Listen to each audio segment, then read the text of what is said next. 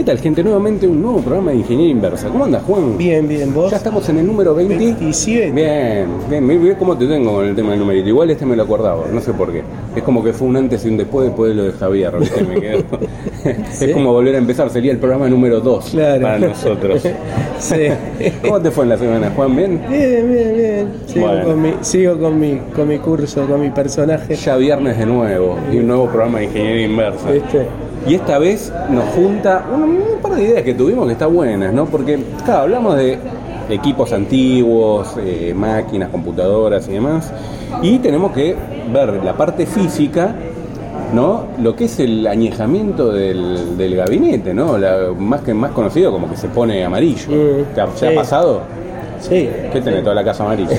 Porque con todas las cosas que tenés. más o menos. Claro. ¿Y, y haces algún tipo de, de restauración? No, no. Bueno, vos eras más de der- desrestaurar, digamos, ¿no? De- más de romper que de restaurar. Son Pero es verdad o no, entre lo que fuiste contando acá y la gente te conoce. Son mal.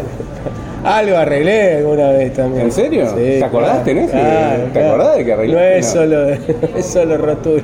Si te pregunto ahora qué arreglaste, ¿te acordás? Ah, arreglé cosas. Cri, cri, cri. bueno, en fin. Desarreglar sí, de te acordás. Chiquito, desarreglaba, pero arreglaba también. ¿Sí? Pero no era de lo que, vuelvo a decir lo mismo, decís, uy, que quedó, que lo, lo compactabas, digamos, te sobraba, te A, sobraba un ver- engranaje. a veces me sobraba algún tornillo. ¿Seguía funcionando? Especialmente cuando era chico. Claro. Ahora tenés la ventaja que podés filmarlo, sacar fotos de lo que Sí, ahora es mucho más fácil eso, en, ahora es mucho eh, más fácil. en otras épocas por ahí sacaba los tornillos y chau. Y ahora tengo por costumbre agarrar un imán de disco rígido viejo que tengo y los Sí. tornillos los mando ahí para que no se me pierdan. El- me imagino que el imán de disco rígido lo compraste. Discos rígidos que quedaron de su... O sea que también lo abriste y le hiciste pelota. Pero quedaron ahí tirados que no eran míos, eran de la Encima, mirá Sí. si te escucha el storage man. No, te, sí, va a hacer, te va a hacer grabar Ah, otro el programa con Storage- él. El ¿eh? Storage Man por ahí me pide a ver si tengo stock o que tiene necesidad. Mirá que te pide grabar de nuevo, ¿eh?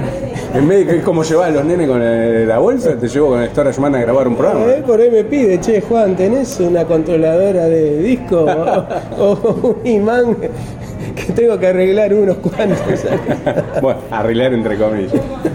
bueno, no, pero eh, el tema, eh, vuelvo a lo mismo, ¿no? Eh, el amarilleo de, eh, de las carcasas de computadora, de los monitores, Los etcétera, de los plásticos plásticos en eso. general, que pasa por el, a ver, pasa por varias condiciones, pasa por eh, los rayos ultravioleta, más el calor, etcétera, etcétera, y genera esa capa, en realidad genera como una capa, no, no llega a, a- arruinar, entre comillas, todo el metal, eh, genera como una capa de mm, micrones donde queda amarille, Vos, amarillo. vos estuviste investigando. No, a mí me gusta, yo veo mucho, como muchos de los oyentes deben ver programas de, de retroinformática y demás, donde mucha gente se, se, se- se pone a restaurar ese tipo de cosas y existe lo que se llama el retrobrite. De hecho, vos me, me compartiste a mí, que yo todavía no, no me metí, un grupo de usuarios de Commodore, Sí. acá de Argentina. Sí, Este, pues Yo tengo el famoso, Oh, Dios, otra vez. Bueno, dale, decilo, por favor. ya lo sabes. El monitor. Sí, tengo para, y lo voy a, probablemente lo venda. A ver, alguien si quiere escuchar y Eh. quiere hacer el favor, a mí me va a hacer el favor, no Juan, de que venda ese bendito monitor. Y, y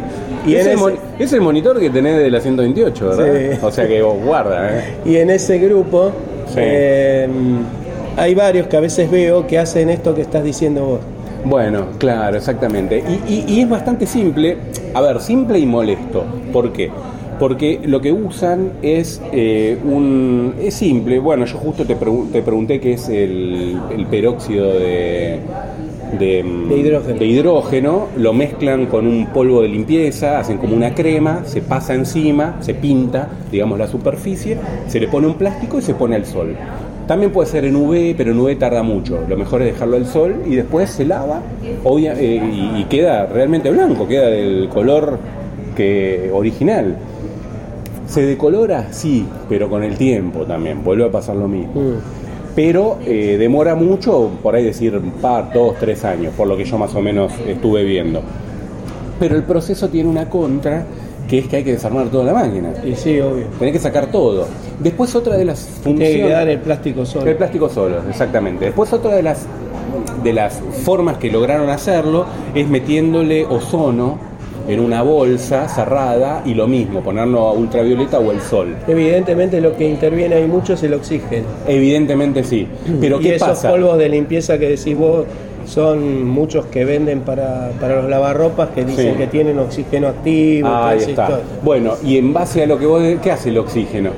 Con su- como su palabra lo indica. Ahí está. El gran problema que tiene esta gente, o los que quieren restaurar, es que es tedioso a veces desarmar todas las máquinas.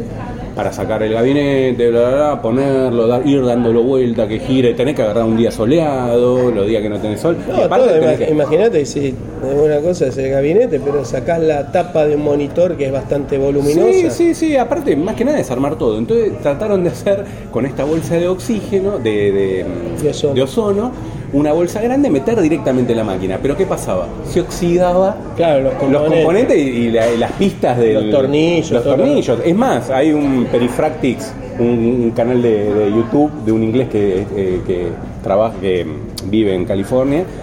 Eh, hizo un estudio muy importante que viene de 8-Bit Guys, que también es otro canal, que eh, el tipo hizo una Mac, una Macintosh de las primeras y después le dejó de funcionar la disquetera porque se oxidó y Se había no- oxidado. se había oxidado, entonces no, no sirvió. Pero llegó a una conclusión excelente y te la voy a comentar y está buenísimo porque y vos por ahí tenés más conocimiento que yo en esto, en química, yo soy medio, No, medio en no tanto, más o menos. Pero bueno, vos sabés algo de electricidad y, y la Sí. química tiene que un juego en, en- en eso. ¿Sabés que se dio cuenta?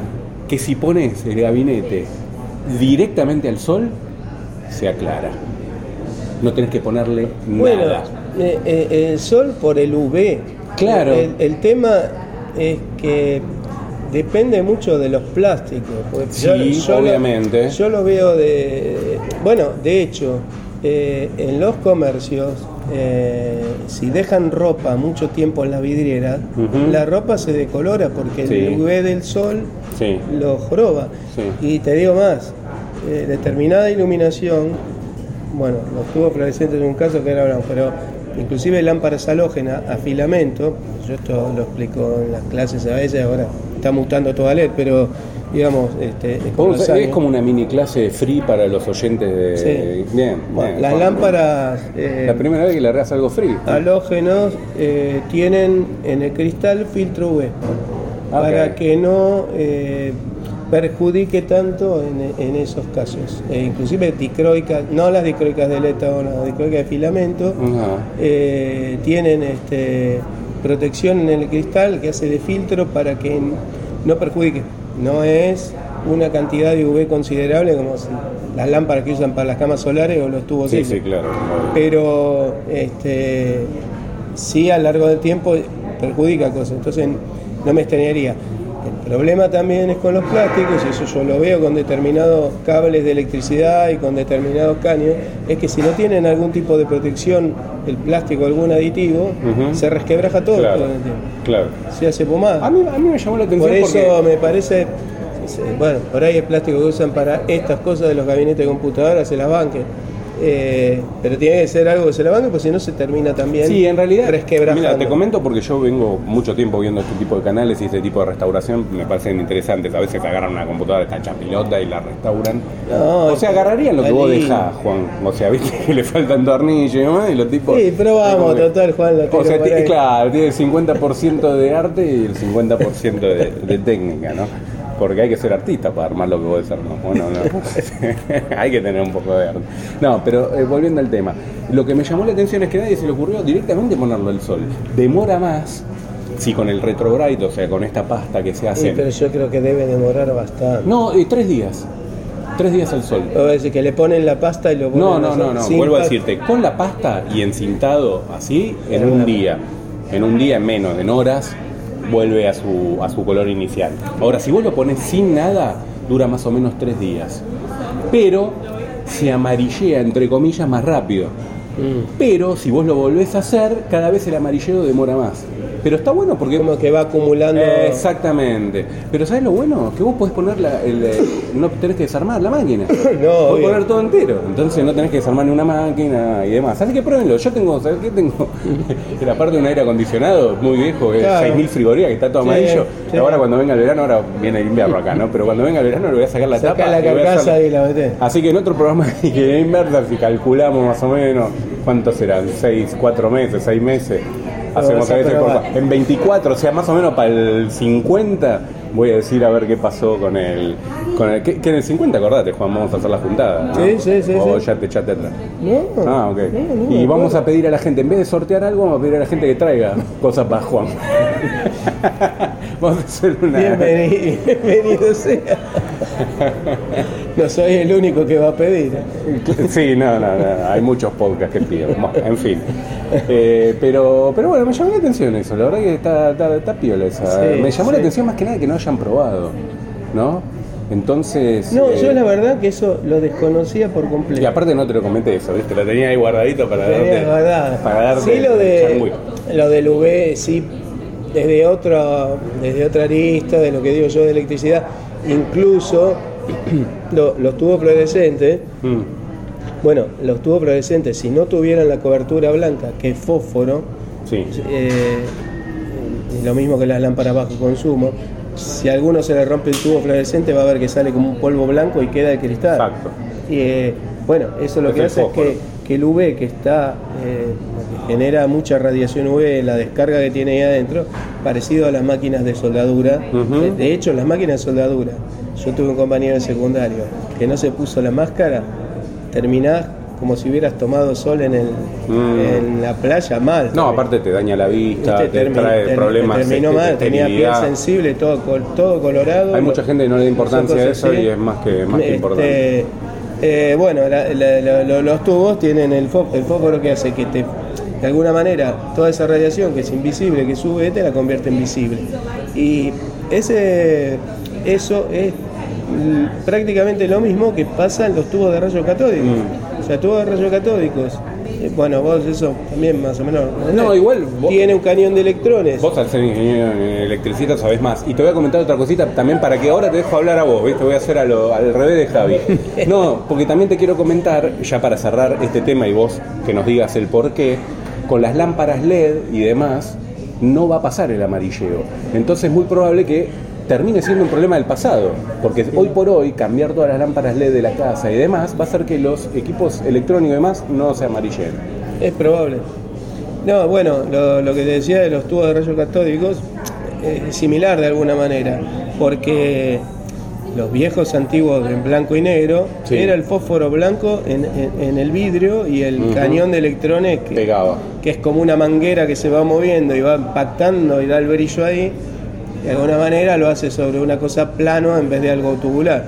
Después los de color tienen tres píxeles, ¿no? el rojo, el verde y el, y el azul, y, y ahí hay tres cañones, pero de alguna forma el, el efecto es parecido, o sea, son electrones que impactan sobre fósforo. Una vez me habías pasado un video muy interesante que mostraba el corte, ¿te acordás de los monitores Sí. y demás? Y había escuchado ahí, decime si no me equivoco, que era similar a rayos X. Sí, no, es que tiene una parte de radiación X. Exacto. O sea, me, me llamó mucho la Por atención. eso, eso. yo no sé si vos te acordás, pero eh, cuando estaban los monitores acá, tanto los Hércules como los que vinieron después, Yo pues, me nombrás Hércules y me acuerdo del Prince of Persia, no sé por qué. Posta, me acuerdo, la otra vez te acordaste un jueguito, Juan. Me asombraste. Sí, sí, ¿Qué- sí. ¿Cuál fue? el Sonic. Exacto. Sí, pusieron, en el grupo. pusieron un muñequito y lo vi. A veces me Pero asombra, Me ¿eh? acordé porque eso vos me lo mostraste, alguien me lo mostró. O, Ah. o me lo mostraste cuando fuimos al, al Museo de la Informática, en algún lugar lo vi. Sí, no, no recuerdo, y por ser, eso me acordé.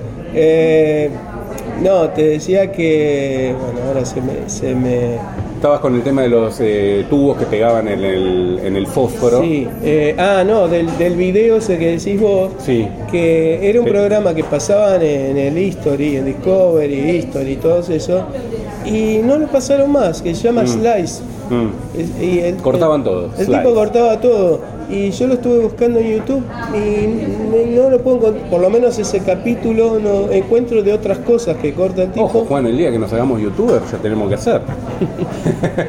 sí, pero el tipo este lo bancaba, le daba Sony un monitor. Bueno, pero vos en tu casa un tenés un montón LCD de que cosas. lo cortaba, eh, tenés un montón de cosas. Y por ahí en vez, en vez de pedir cafecito, pedimos televisorcito, televisorcito por un peso. No, no, no. Eh, eh, vos sabés que cuando yo empecé en la escuela, te acordás otra cosa, ¿no? Cuando empecé en la, en la escuela de la mañana con los adolescentes, que recién empezábamos, yo conocía gente en Osram Sí. y mangué lámparas, lá- lámparas en ese momento filamento. Y me- Mangueaste, que, que por ahí hay gente que no entiende lo que es. Ah, pe- pedí, pedí donación para la escuela. Ah, ok. Pero no para mí, era para la O escuela. sea, no lo pagaste en una y parte. mandaron, las, las usaron años con los chicos, che. Está bien, está bien. Fue para un buen fin. Si yo, Fue para un buen fin, yo ¿no? me quedaría con un vuelto de las cosas No, que hago. nadie, no, no, eso Para no. todo y, la- y con mi familia y todo, ¿sabes qué? No, eso, eso sabemos Sería que. Rockefeller Eh, esta Que sos un o fenicio y comercial, sí, pero que... No, y donaron, me acuerdo perfectamente, eran lámparas grandes, creo que eran de 200, Sí. pero ¿por qué las donaron? Porque habían salido sin el sello que decía la marca, Mm. el guataje Mm. eh, y eso. Entonces, los tipos no la, Como la podían, digamos. no la podían vender Ah, y a nosotros nos vinieron Bárbaro, espectacular porque yo le hacía hacer circuito a los chicos Claro. y tenía lámpara. Sí, sí, sí. Me acuerdo. A pesar de todo eso, este, digo, eh, yo que me calenté siempre por hacer cosas, el director después me estuvo probando, oh, dejémoslo. está bien, está bien, no importa. no Uno importa. trata, yo no me arrepiento, siempre uno hace las cosas por bien, ¿qué va a hacer? Obvio, sí, sí, seguro, seguro. Pero... Voy a parecer un quejoso si sigo así. Me voy a parecer, no sé. No, por eso, por eso, no, no, no, no te quejes más.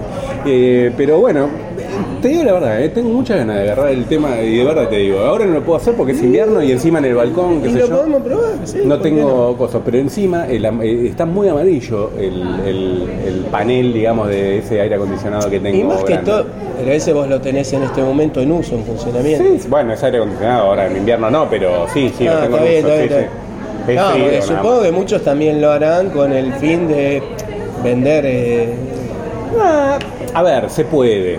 Yo sé que vos siempre te tirás a esa parte, pero no, hay mucha gente que lo hace por el hecho. Ah. bueno, está bien, cada uno. Digo, siempre. A vos te, mirá si se ponían amarillos los CD que vendías, Juan, ¿qué hacías? Vos le dabas un. Eso- esos tenían garantía desde el momento que cruzaban la puerta. Ahí vencía la garantía. Bueno, otro tema- Es como lo de los autos usados. ¿Es es la obsolescencia programada? Juan fue uno de los primeros que estudió marketing y obsolescencia programada y calculaba cuánto duraba el, el plástico del CD, Bueno. ¿no? Hasta que cruce la calle. Eh, me, me matás a mí, pero la otra vez eh, leímos, lo, conté lo de los capacitores, que los tipos duraban seis meses y después los madres palmaban todo. Sí, sí, sí, sí. Bueno, hoy, hoy el tema de la obsolescencia programada se sigue No, utilizando, no, se sigue haciendo. Eso está estudiado hace años. Está estudiado y es así, ¿no? O sea, no. No, pero digo, eh, también yo di- diciendo de los autos, yo a mí también me gusta ver muchas eh, de cosas estas de autos Mm. y vos ves como hay todos tipos especialistas y acá también los hay que le llaman detailing, que eh, tienen todos productos específicos para cromados, para los Mm. cueros, para los plásticos, para todo. Mm. Y si vos lo vas a vender, los tipos te lo Te dejan, lo dejan impecable. te lo dejan impecable. Mirá qué loco. Este, de hecho estaba viendo uno el otro día que tenían que vender uno en la tele, Sí. allá, de, de estos de el dúo mecánico, uno de esos, y no le arrancaba el auto, pero llamaron y dice, bueno, aunque sea vamos a dejarlo como nuevito para, sacarle más guita, en serio, existe el programa. Sí, Hacer sí. una ju- juanchada. Pero hay, no, pero lo que yo no sabía es que hay eh, un montón de productos muy puntuales Mm, para ello. Mira vos. Incluso he visto algunos que los, los autos que ahora tienen en los focos delanteros acrílico, porque algunos no es vidrio, Ajá, es acrílico. Los autos más viejos tenían vidrio, Vidrio, sí. Eh, por los formatos, tienen hay algún producto de 3M, unos kits especiales para lo- ponerlo, digamos, claro, porque pasa lo que decís vos, Ah. se amarillean. Como un auto pu- polish. ¿Te acuerdas del auto polish que Sí. le pasaba? Se amarillean los, los acrimicitas de gordares, Ujú. se, se amarillean. Entonces cuando lo- le pasan eso queda bien transparente. Y sí, hay toda una rama dedicada a, ese, a esa- a esos temas. Mira qué loco. No, me, me llamó la atención porque digo, bueno, es un tema que tenemos que traer porque, a ver, por ahí no lo tocamos, pero sí es verdad Sí, que me- la estética es estético. En algún, en momento vos me lo habías comentado. Puede ser, puede Sí. ser.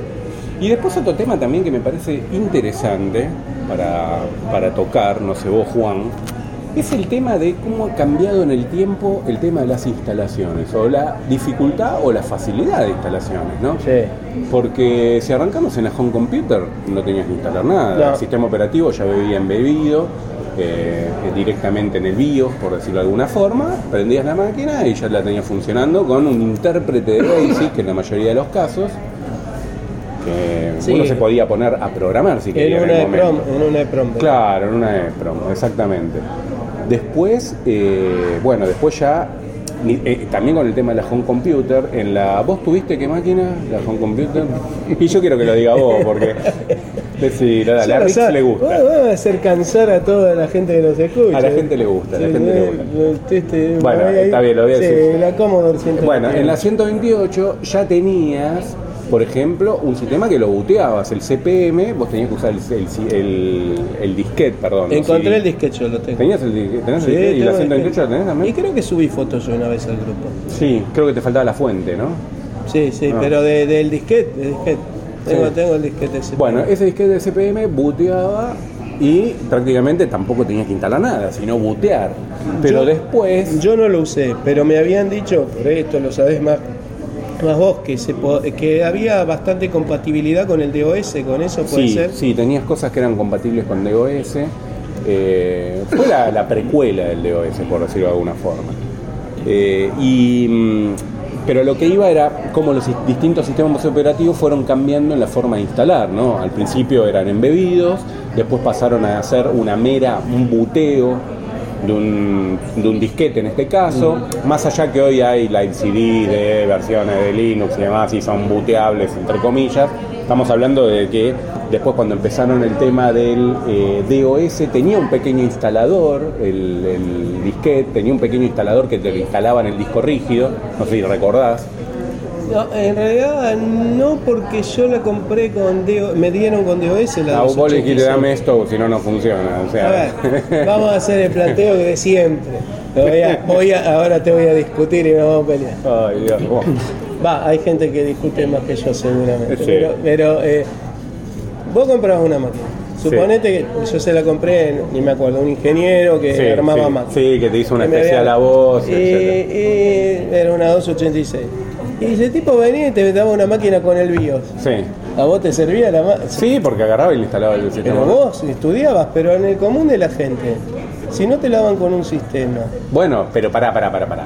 Dar tampoco quiere decir regalar. Te podrían haber dado con- instalado con el sistema y te vendían direct, o sea, te estaban vendiendo el paquete. Eso sería lo lógico. Eh, la verdad que en ese momento yo era totalmente ignorante en el Mm. sentido de que un sistema se, se- Se pagaba. había que pagar la Claro. Sí, no- era, eh, lo, lo discutimos varias veces. Era como que uno iba al fierro, ¿viste? Esto es lo que compré. No, lo de adentro es como. no, que- no lo sé. Yo venía de la Commodore, que inclusive todavía la tenía, Mm. y la Commodore venía con el sistema. Yo Sí. no tenía que hacer nada. También tenías la Panto, pesa, la que venía con Windows C, que tenía la licencia Es un poquito después. Esa me acordó, me- no, me puedo, Eh, no me puedo olvidar. Pero, pero pensá que en ese aspecto, Sí. yo para esa época era bastante ignorante, porque Sí, era lo nuevo. mío estaba más en la electricidad, ¿no? La máquina sí me gustaba porque era algo que me gustaba, pero no estaba empapado de que había un, un sistema operativo y cómo funcionaba. Es más, yo creo que, que en algún momento también lo dije, mira acá. Eh, yo, porque un compañero, alguno me había mostrado el Norton Commander, Mm. hacía las cosas, ni, ni siquiera usaba comandos muchos de DOS porque los hacía con el Norton Commander. Mm. Entonces, fui aprendiendo así medio autodidacta, que no Mm. era tampoco mi, mi rubro. Después, bueno, me fui metiendo, se dio que tuve que dar clase y me fui metiendo más, pero digamos que, que por gusto hice curso en la escuela antes de dar clase, me gustaba, qué sé yo. Y te hago una pregunta. re- bueno, ya sé que me vas a decir, o por lo menos intuyo que me vas a decir. ¿Cuál fue el primer sistema operativo que instalaste? No que usaste o que te gustó usar, sino que instalaste. Instalé Windows 98. Ah, mira. Cuando tuve que empezar con los alumnos a instalar. Ah, mira, pensé que me ibas a decir algún Linux y demás. O sea que antes instalaste Windows. No, yo Yo eh, instalé así en orden, y especialmente porque tenía que enseñar, ¿no? Para mí también después, ¿no? Mm. Pero digo, este, Windows 98, Mm, eh, después XP, mm, y por ahí, por principio de los 2000, probé Linux. mm. Probé Mandrake, ese lo instalé para mí. Y después, un poco después, cuando ya había la ICD, empecé a, A testear un poco más a otro. usar la ICD para los alumnos, pero Mm. más que todo para arreglar para arreglar máquinas. Y, y después dije, bueno, lo pruebo, me gusta, lo instalé, seguí cada vez más, cada vez más, cada vez más, Mm. hasta que me quedé con, con Linux, más o menos, de ponerle desde el 2007 que vengo este. Mm. Sí, yo me acuerdo básicamente que. Y cada vez siempre fue más fácil, ¿no? Eh, Mm. Hablando en mi orden de, de instalaciones. Claro, pues esa es la idea, ¿no? De contar eso. Windows Lo que era- 98 vos tenías que tener el disquete de inicio, Claro. tenías que agarrar el disco, primero particionarlo con el Ah. FDX, después formatearlo, Ah. eh, reiniciar, particionar, Bueno, reiniciar, ¿qué pasó? formatear. Vos lo estás contando en el 98, pero de ahí para atrás, o sea, las cosas, los sistemas operativos Bueno, más viejos no eran similares, eran similares. O sea, tenías que agarrar, particionar el disco, o sea, Claro, pero hasta el DOS supongo mismo. que el 98 fue debe haber sido el primero que vino en CD, ¿no? Sí, porque yo me acuerdo haber instalado Windows. A ver, si vamos a hablar de Windows, el primero que recuerdo haber instalado es Windows 2.0. Y venían como 23, 24 disquetes. Sí. Era, pero era tedioso, ¿viste? Estuve en 3.11, pero claro, ese no se instalaba, ¿no? Se Sí, corría. se instalaba, claro. No, sí, está bien, tenés razón. Ese tenía como 14 disquetes. Puede ser, sí. Sí, bueno, iba a ir a eso. Después el más conocido fue el 3.11 eh, y también venía con los disquetes. Eh, y el 95 también venía con los disquetes. Sí. Yo no me acuerdo si el Yo 95 no ya venía en CD también, me empezaba a venir no, en disquete y en- yo no lo- yo el 95 no, no, no lo instalé, no tengo idea, pero, Pero no era de cuando bailaba de Star Me Up, la de los cuando hicieron una movida en el 95. ¿no? no, no, todavía seguía con DOS yo. ¿Seguías con DOS? Seguí con DOS bastante tiempo. Ah. Bastante tiempo y, y con, ahora te voy a hacer acordar de vuelta del juego con un monitor Hércules. Qué tipo, jodido, me hace acordar Prince of Pero a mí, me, para los usos que yo le daba, procesamiento de texto, alguna planilla, mí me servía el DOS. No, no, igual te tengo, te tengo que decir algo. Yo instalaba Windows y demás y terminé abriendo teniendo una pantalla de DOS y laburando en DOS, porque estábamos acostumbrados a los comandos. Mm. Y fue difícil el traspaso al, al entorno gráfico, más allá que siempre me llamó el tema del, entorno gráfico, como siempre comenté, que antes usé el Geos en la Commodore 64, etc. Pero bueno, lo que yo quería comentar era el proceso de instalación. Yo me acuerdo que tenías que venir con los disquetcitos, empezar a probar y que no te falle Que no ningún te falle CD, ningún, sí, digo, ningún disquete, porque te en el medio de la instalación. Porque ha pasado también con versiones comerciales. Uno habla siempre a veces, digo, "Ah, me voy a la casa de Juan a, comprar, a copiarlo, o no. O a la casa de un amigo, bueno, para, para no ponerte a vos de ejemplo. sí. Y, y- y por ahí un disque venía fallado, qué sé yo, y te quedabas en el medio de la instalación, no podías hacer avanzar. Sí, me Pero en, en- en- en versiones comerciales también podían fallar, y era una historieta. A veces tenías que pedir el disque que te faltaba. Sí, porque la Sí, falla podía de fallar. material podía Sí, fallar. sí, o sea, podía desmagnetizar, Evidente- o- Evidentemente eso. Pero el proceso era amigable en Windows, pero nada que ver a lo que conocemos hoy, incluso en Linux. Yo he Mm. instalado algunas versiones hoy por hoy de Linux y son muy, muy, muy transparentes. Por ahí se te puede complicar al principio si vos no querés dejar todo como default, dónde vas a poner el, ra- el raíz, dónde vas a poner el home, etcétera, etcétera. Pero después le das continuar, continuar y otra cosa. Sí, no, ni que hablar. En Windows hoy, por ejemplo, Windows Ni que 10 es apretar dos teclas y, y darle. Ya, cuando yo instalé el Mandrake, y mirá que yo no era un super experto tampoco todavía. Cuando instalaste el Mandrake, Lo ¿había pude- desarmado lo para pude- eso no? bueno, Lo, lo pude instalar perfectamente, tenía el doble buteo. Ah. Después en algún momento puse el Partition Magic, Ujú. tenía otro programa que era el Boot Magic. sí. y hacía el buteo con el boot magic. Y lo pude ya, ya era bastante amigable.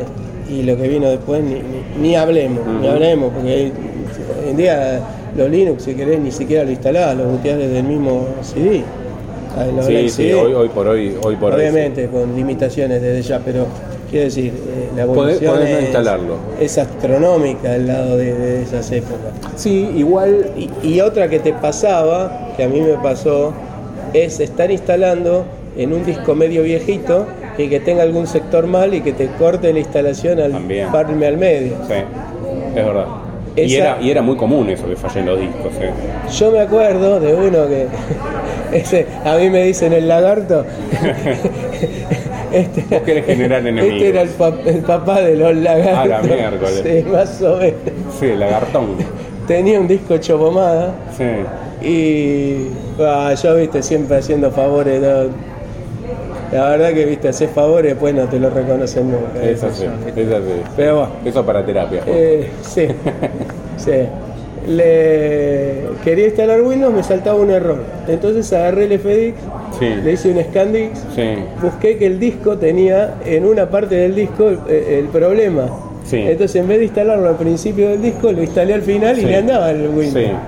Ya le dejé la partición de Ajá. adelante para datos. ¿Qué es lo que hacen hoy un poco los lo- cuando hacen el chequeo del disco? Te mapean, digamos, Claro, esa parte fallada como Pero para cuando vos instalás con el FDX, por ahí no, no, no- no te deja capaz eso, no me acuerdo, pero yo sé cómo hice y se lo instalé en la, en la, parti- en la partición de La atrás. partición buena, digamos. Claro, para, que no, para que pueda instalar. Claro. Eh, obviamente convengamos que eso no es lo ideal, el disco está mal. en Sí, sí, por ahí lo llenás o algo y sí, eh, muere el va, disco. va a tener problemas, pero, pero bueno, eh, se hacía. Y la otra que me ha pasado Sí. es de tener en la escuela CDs.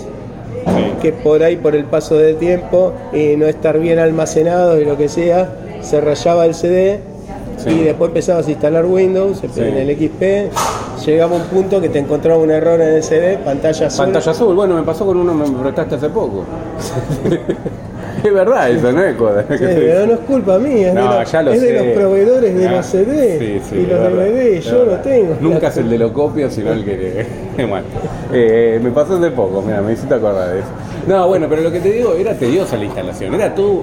A ver, era todo un, un, un ritual instalar un sistema operativo. Era sentarse con los disquetes, ver lo nuevo, porque era por ahí una interfaz gráfica nueva y demás. que- a ver, lo estoy diciendo la primera Para vez mí, que instalamos, no sé, no sé a vos, para mí era todo un miedito instalar también al principio. Para mí era para mí era un juego, para mí me gustaba, era como una eh, después cuando ya instalabas uno o dos ya era lo mismo, ya no, está, ya está, perdió el, el está. coso. Pero de entrada era ver qué cambiaba. Uno siempre buscaba el cambio, ¿no? A ver qué cambia. Uno después se va volviendo Sí. viejo y quiere que la cosa cambie Bueno, yo me acuerdo en, en la escuela de instalar Windows 98, Millennium más que 98. Y vos seguro fuiste al Millennium y al Vista, ¿no? No, vista no. Ah. Pero ¿qué pasaba? Que cuando vos instalabas arriba del 98, mire, o el mismo 98, no me acuerdo, este, claro, como ya estaban los drivers de video, se levantaba todo. no, pero además en la instalación, porque la instalación normal era toda una pantalla azul. Bueno, eso hay que decirlo. Cuando- Al principio era la pantalla azul, hasta que pasaba, levantaba el gráfico y levantaba el entorno gráfico. Bueno, pero cuando reinstalabas arriba, Sí, ya era todo gráfico. era buenísimo la instalación de 98 y creo que en XP también, porque más o menos diga, su vida cambiará, se Ah. le solucionaron todos los problemas. Este, Prepárese para una. Sí. Era como que te hubieras ganado 3.500 millones de Sí, dólares. más ¿viste? o menos, ¿viste? ¿Y, y te acordás? En la instalación creo que era de 95, que era el bomboncito, el, bom, el bombo, el tamborcito. No me acuerdo. Sí, sí me acuerdo que cuando reinstalabas y- o, o- o actualizabas un 98, reinstalabas y estaban ya los drivers de video porque ya habían estado, salían todos estos mensajes. Sí, sí. vida cambiará y aparecían desde dos nenes de jardín de infantes todos sonrientes Sí, hasta, hasta, lo, hasta lo gente La- grande la en el maestra, geriátrico. sí, que le usando un mouse como pasándote el trapo. todos felices Sí, sí, sí, la vida. Es verdad, me había olvidado de esta parte. Pero sí, sí, era como que vos decís, listo, a partir de hoy se me acaban Y después de Milenio me acuerdo que arrancaba un videíto, a lo último creo que después ya de haberlo instalado. Que las ventanitas que se unían. No, apareció un nene con un martillo de, de inflable que le daba a la máquina. Era vos. Por eso te Y acordás. venía la mamá del nene. nene Y le pegaba al nene. tres, cuatro años. no, venía porque la- todo el tema era, ahora tiene restaurar sistema. Ah. Y entonces venía, buscaba el almanaque, ta, ta, ta, ta, y, la Ah, y máquina, volvía para atrás. y todo feliz. Qué grande. Este, eh, que a mí una vez lo quise usar el restaurar sistema Y y, no te funciona nunca. O sea, me, fue a veces- la, me fue a la primera instalación sin driver, sin nada. Sí, bueno, porque ese, ese era otro después tema. empecé a clonar. Ese era otro tema, que a comparación en su momento de Linux, eh, estaba años luz, porque más allá de que uno necesitaba drivers, el sistema empezaba a funcionar. Después faltaban ponerle los drivers para que te funcione el sonido, el video, etcétera. Linux por ahí ni te arrancaba el sistema, ni cargaba la parte Sí, gráfica. yo no, yo, no, yo no estuve en esa parte de Linux que era bastante más, más tediosa, Mm. mucho más tediosa, Sí. por lo que yo escuché también. Sí. Pero bueno, esto de, del restaurar sistema, además traía otro tema. Sí. Te guardaba todo en un archivo que se llamaba oculto restore en una carpeta. Claro, sí. Y Que vos la querías borrar, porque que no- decía- Claro, en un momento tenía un disco de 8 gigas Sí, y Restore me comía un giga. sí. Vos dijiste esto para qué? Lo vuelo no, es que era- encima cuando lo quise usar no me funcionaba. ya. Claro. En ese momento yo no era muy experto. Bueno, vos viste que en la configuración tenías en la lo parte borré de sistema de podías, iOS y era un. este, Claro, después me avivé podías eso que sacarlo podías o podías sacar. achi- achicarlo. Lo podías sacar, Claro. le podías poner un deslizante hasta Exactamente, exactamente. Al principio del 98, cuando hacías el scan rec, te guardaba las cuatro últimas copias. Mm. Y cada, cada 24 horas, o sea, cuando cambiaba el día, te hacía una nueva. Y yo he restaurado con el scan qui- quilombo de eso. Sí, y hablando del 98, el disquete del 98 fue preciado por los que instalábamos sistemas, pero por mucho tiempo, porque era fantástico. El de Buscaba- inicio. El, el disco de inicio, que lo generaba del mismo sistema operativo. Sí. Eh, era bárbaro para instalar cualquier otro sistema operativo, porque... Sí, de hecho yo con eso se hacía, formateaba disquetes Ujú. y bueno, desde el sistema. Y me acuerdo que ponía un antivirus y solo ponía el IOSIS, el Claro, el claro, esos claro. archivitos. Y podías levantar. Y ponía un programita. Exacto. Este, y con eso, viste, o era un antivirus o era un particionador y arrancaba con- Totalmente, no necesitabas tener el sistema operativo. Sí, no, no, eso fue fantástico. Y después podés contar un poco cómo fue el tema de instalaciones en Linux, porque ahí yo toqué muy poco de oído, he instalado alguna que otra partición. Bueno, yo digamos Eh, que arranqué la parte de instalaciones de Linux relativamente este, en la época fácil. Bueno, está ¿no? bien, eh, vos dijiste que con Mandrake arrancaste. Sí, sí. Está bien. Sí, era eh, Mandrake, por lo que yo recuerdo, era la más amigable. No era, no era- y, ¿no? que, y que me, según me contaban a mí, porque a mí me pasó el CD de un compañero de trabajo, Sí. que era de los Linux amigables, como que tenía muchos drivers y como que te evitaba Sí, dolor de cabeza. pelote, y de hecho yo la instalé y no tuve ningún problema. Mm. Inclusive a mí me gustaba cómo se veía el video, el monitor mío con, con eso. Que el de Commodore, ¿no? Ya está, ya pasamos que si te lo quieren comprar, te lo Ah, compran. supongo Ah. que se le puede instalar a la Commodore Linux, pero nunca Ah. lo hice. No sé, la verdad Este, que no me fijé si hay alguien. que- Pero no, no, a mí me gustaba. Y el tema es que ahí yo no tenía experiencia. Porque ¿qué pasaba con Mandrake? Mandrake, que- y debo tener por ahí tirado los CDs todavía. Eran 5 CDs. Pero yo, claro, vos ponías el primer CD era el sistema. Y después, el que venía, tenía un montón de programas. Y, y vos cuando elegías a qué lo orientabas, si a servidores, porque inclusive Claro. ahí instalaba servidor Claro. web, servidor de Claro. correo. Y yo, viste, le daba clic, clic, clic. Ah, ¿le dabas daba- a todo? ¿Mantenías No a todo, pero le daba un montón Ah, de cosas. ah. Este, porque no sabía. De hecho, en ese Mejor que ¿no? Que- claro, viste, le- le tiraba, pero no me acuerdo cómo particionaba. Probablemente dejaba espacio libre en el disco y se instalaba, ya no, no me acuerdo.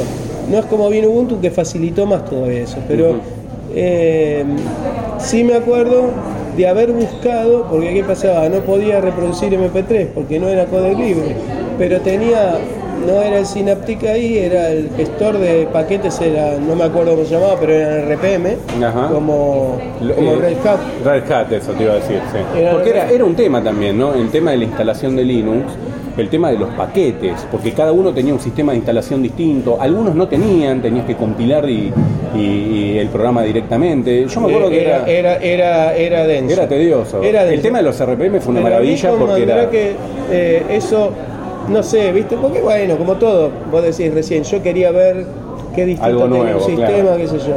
Y yo, viste, abría y empezaban los menús, me metía a ver Claro. esto, lo otro. Empecé a aprender lo que era gestor de paquetes, pero así, autodidacta, porque tampoco, en ese momento sí, tendría internet, pero no, tampoco tenía internet por banda ancha ni nada. Y bueno, investigaba, vi gestor de paquetes, vi que había archivos para MP3, algún reproductor, lo instalé, hice andar eso. Era relativamente para lo que pasaba en esa época, porque un poco antes yo escuché gente que hablaba de, Blackware y había algún otro más que era no. Eh, sí, que era bastante pesadito. Era. Y lo mismo a veces ahora escucho gente que instala Arch y, y, no tengo que, que compilarlo, pero hay que hacer muchos pasos. Ni que hablar cuando después, yo lo instalé. Hoy por hoy es una maravilla, ¿eh? Sí, tengo que decirlo yo- que la parte de Linux para instalar te con digo, el apt-get y demás. Cuando yo entré en el repositorios. 97, en 2007 con Ubuntu, Mm. ya prácticamente con el Live CD se hace solo. Porque inclusive te tira la opción si vos lo querés probar o si lo querés instalar y ni siquiera usas el Gparte que es el particionador. Te agarra y te acomoda el, el- el- el sistema, te hace la swap, te hace una sola partición. ¿no? Y aparte era un dolor de cabeza también con el tema de las dependencias. Mm. Que los programas que tenían una dependencia de tal cosa, de que tal otra. Sí. Hoy ya lo maneja mucho mejor. Sí, eso. sí. Yo me acuerdo en aquel hoy, momento que era una- A pesar de que hay gente que eso no le gusta, eh, uh, uh, conozco uno que no le gusta, eh, se está poniendo de moda muchos eh, paquetería que tienen todo junto en un solo paquete. O sea, Ajá. la- el Snap que usa Ajá. Linux, Ajá. Hay otro que se llama Flatpak. Que es un poco no- como Windows, ¿no? Que tienen todo enca- empaquetado lo que necesitas para correr ese programa. Claro, pero consume más recursos. Y sí, es que ganás no por un lado y perdés no por hay librerías compartidas, pero por otro lado son más compatibles entre distintos sistemas Claro. y están dándole mucho maneja. Y hay otro app y más. Yo escucho Ajá. algunos podcasts que hablan de esas cosas y, y bueno, qué sé yo. Yo a veces ahora hay algunos paquetes de en los últimos Ubuntu que solamente están en Snap. Mira vos. Porque incorporó Snap. Interesante eso, no sabía, ¿eh? Mm. Porque se está, es como que se va mimetizando. A veces cosas de Windows se tira para el lado de Linux y ahora veo que cosas de Linux se tira Y para el lado yo no de Windows. conozco tanto, pero eh, escucho también en podcast que hablan mucho, que no sé si es exactamente lo mismo, pero eh, es más virtualiza, es- eso es más parecido a virtualización que lo llaman Docker. Claro, sí, Y esos son. meten, y sé que instalan como sistemas y programas con Docker. Sí, sí, esos No son porque eso virtualizados, no- son virtualizados. Lo hace mucho con las Raspberry también. Sí, sí, Quizás ahí esa es otra, ¿no? Porque yo siempre me acostumbré, ahora que desde Linux fue todo entorno gráfico, pero hay mucha gente que sigue con el, el sistema de, Sí, consola de comando. sí. Consola de comando, muchísimos. Y, en, y ni que hablar en Raspberry por el, por el peso de, Sí, de los entornos. de los entornos gráficos y todo. Pero bueno, esas son cosas que cuando tenga tiempo, tenga ganas, tengo ganas de incursionar en, en meterme más en consola, en esas cosas, porque quiero, quiero hacer algún servidorcito de archivo, alguna cosa, que todo para, Bueno. para verlo, para. Son desafíos. todo- En este momento tengo desafío de, de artista, ¿viste? Pero. Sí, sí, ya te Este, veo. Eh, el eh, pingüino, ¿viste? ¿no? sí, ahí sí. en el grupo Hubo una foto en el eh. grupo. No, y el videito, si no lo vieron, el videito del grupo de Juan. que es- Eh, pero no, tiene, no tiene desperdicio. Va a haber modificaciones Bueno, en, bueno. en el personaje. Otra cosa que quiero comentar, y bueno, con esto cerramos hoy el capítulo de que la verdad que me gustó, estuvo interesante. Eh, que me contó Rix que escuchó, y esto lo digo, lo tiro a los usuarios para ver si alguien lo hace así y nos puede dar el feedback.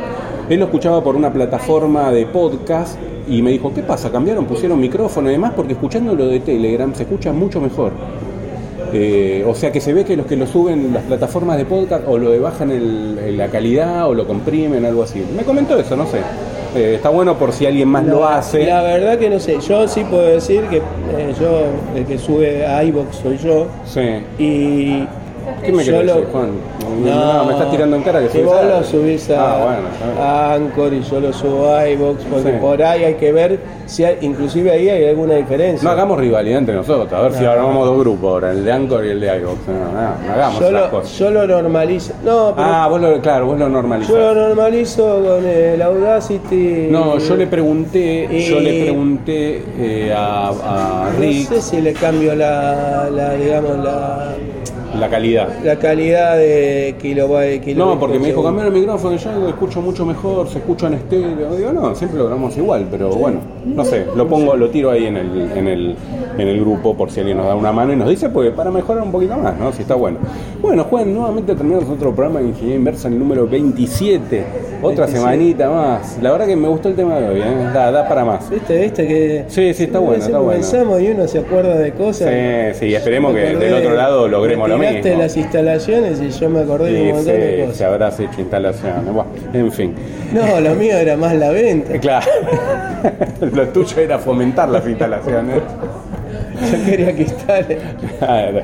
Bueno, gente, cerramos acá tu nuevo programa de Ingeniería Inversa. Nuestro método de contacto, arroba Fedor en Twitter. Arroba Juan Cuntari. Y nuestro canal de Telegram, arroba Ingeniería Inversa. Ahí arriba tienen el link para el grupo donde nos pueden dejar dicho si se escucha mejor en Telegram, si probaron una u otra y demás. Y como dice Juan siempre, Que pongan el corazoncito de iVoox. y yo digo que pongan las estrellitas en iTunes así no se escucha más. Nos vemos la semana que viene. Chau, chau. Chao, chao.